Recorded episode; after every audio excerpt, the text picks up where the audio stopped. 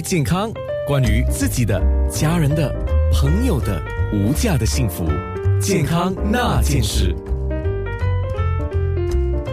十一月份开始，有四季的国家呢，已经进入了冬天。新加坡的天气呢，也已经开始转凉了。那前阵子呢，都是在下雨。那马上呢，我们要进入十二月、一月、二月，又是佳节要来临的时候，圣诞新年啦，农历新年啦。我们要怎么做才能够确保自己能够尽情的大吃大喝，在玩乐的同时呢，身体又健健康康呢？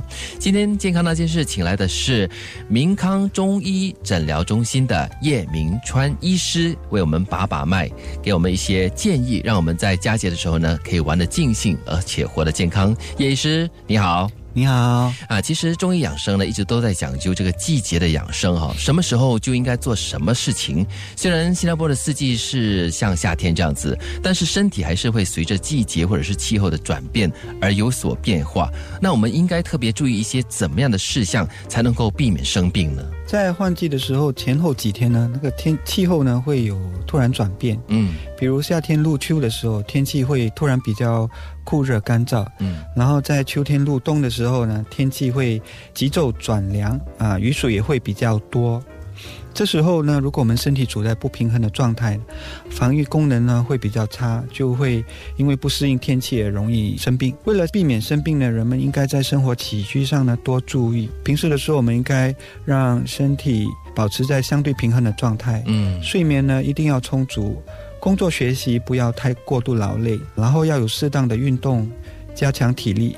饮食呢也应该节制啊，排泄要保持顺畅，嗯，这些都对于身体防病都有很大的帮助。那人体的这个生理活动呢，要与这个自然环境的变化互相的适应嘛。有养生达人说啊，这个冬季应该是特别注重养生的季节，包括对精神的抑制啦、饮食起居等等。那叶医师，我们应该如何做才能够好好的进行调理呢？中医认为呢，冬季是逆藏精气的时节，冬令进补，以立冬后至立春前这段期间最为适宜啊。冬季。养生主要是通过饮食、睡眠、运动、药物等手段，达到保养精气、强身健体、延年益寿的目的。嗯，所以在这个时候呢，啊，我们的夜晚是比较长的，嗯，所以我们鼓励你们啊早睡晚起。其实最好的收藏精气的方法就是通过睡眠和休息，所以我要强调的睡眠这个时候是非常重要的。对。然后呢，我们选择的运动呢，都可以选择一些比较缓和和静心、静我们的心灵的一些运动，嗯，比如气功啊、瑜伽、太极，这些都有逆藏精气的帮助。食物方面呢，我们可以选择比较温润的食物，然后应该少吃冰水啦，还有生食。进补的话嘛，我觉得一般人都不需要太特别的去进补，因为我们现在在新加坡，一般的营养都很足够了，没有说营养不良的人。